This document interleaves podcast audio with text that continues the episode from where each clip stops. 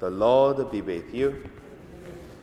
A reading from the Holy Gospel according to John. Thomas, called the twin, who was one of the twelve, was not with them when Jesus came.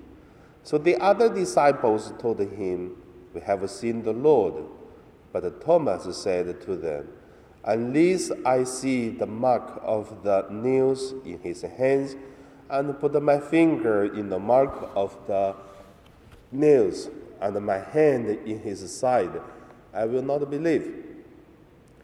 A week later, his disciples were again in the house, and Thomas was with them. Although the doors were shut, Jesus came and stood among them and said, Peace be with you. Then Jesus said to Thomas, Put your finger here and see my hands. Reach out your hands and put into in my side. Do not doubt, but uh, believe. Thomas answered him, My Lord and my God.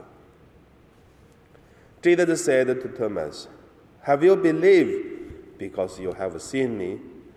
Blessed are those who have not seen and yet have come to believe. The Gospel of the Lord.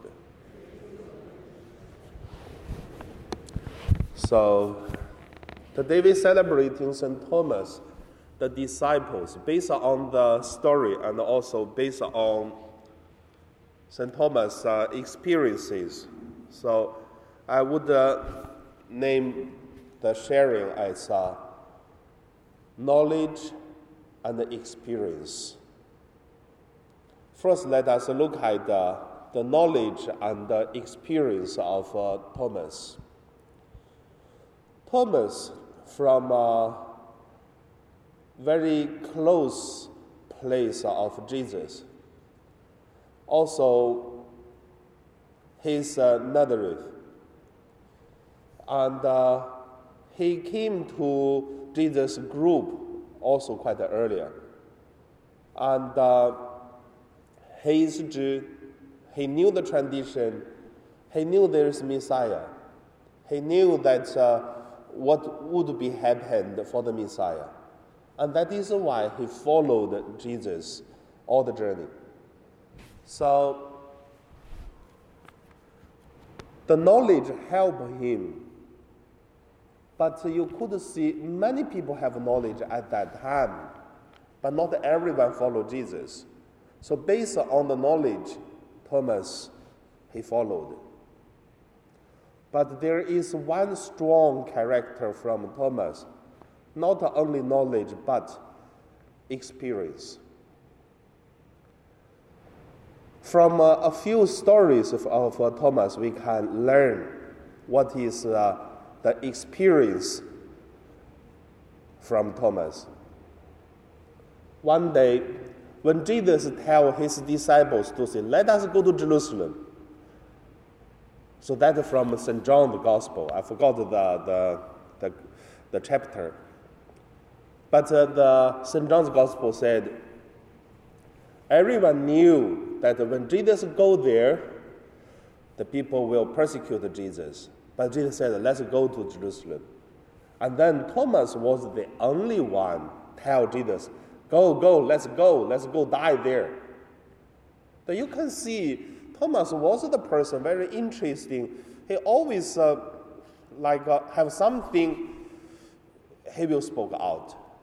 Somehow similar like uh, Peter. But compare Thomas Peter, but Peter is much clever looks. Then Thomas also was the only one that not with Jesus. Uh, not with Jesus, uh, not with the disciples when Jesus appeared to the twelve. Uh, two years ago, I do a retreat for some groups. The topic for the retreat is looking for the Thomas disciples. I, I found it quite an interesting topic because uh, why we're looking for Thomas, that starts from why Thomas not with uh, the 12 disciples? What did he go? What did he do? What is the reason he's not with others? Look at his character, I believe. Thomas was the one. I mean, not, not only Thomas, but everyone feels sad for the death of Jesus. But I believe Thomas it is more strong emotion person. That is why I believe Thomas not with the twelve. Maybe he just go to moon by himself about the sadness inside the heart, but uh, he's not with them. So he has some experience with uh, Jesus. And then also, I believe many people like us, we have the same experiences. We have some relationship with Jesus alone, with God alone. So I call this is knowledge and experience of God. So, yeah, in the retreat, I used to share about let us looking Thomas in our life. Because each community there is one Thomas. When everyone was together, maybe one person is uh, suffering, but we ignored. Or maybe the one is uh, something, but we used to ignore the person. So looking for the disciples of Thomas. And then the second point I want to say, same knowledge and experience in our life. I like to do a class because I found I am a traditional Catholic from the families of Catholics, seven, seven generations already. But uh, I found to share with the new catechumens is kind of uh, knowledge, but at the same time is kind of pressures to push me to think more, to experience more about the God I believe, so that I could open my mouth to share the God which is I knew, deliver this God to them, introduce this God to them. And also by the way of uh, listen, their sharing each of catechumens, they have their life experience and the experience with God. The same time, have the knowledge. Knowledge is such a, a good chance we can learn the knowledge in Hong Kong, but not in mainland China. That is the reason why I found very interesting to do Mandarin catechism class in Hong Kong is very, very hard work. For something common things, you talk to Hong Kong people, they easily understand. But if you talk to the mainland people, God, they really don't know, have no any idea. They are not only mm, don't have experience something, even the knowledge they don't have. But when look at uh, the experience part, it's become beautiful because the person who are thirsty more, when you give a little bit of water, and then they really enjoy it. So the people ha- have quite a strong thirst, looking for some, uh, looking for some, um, some kind of uh, solutions. They have experience already before they go to the catechism class.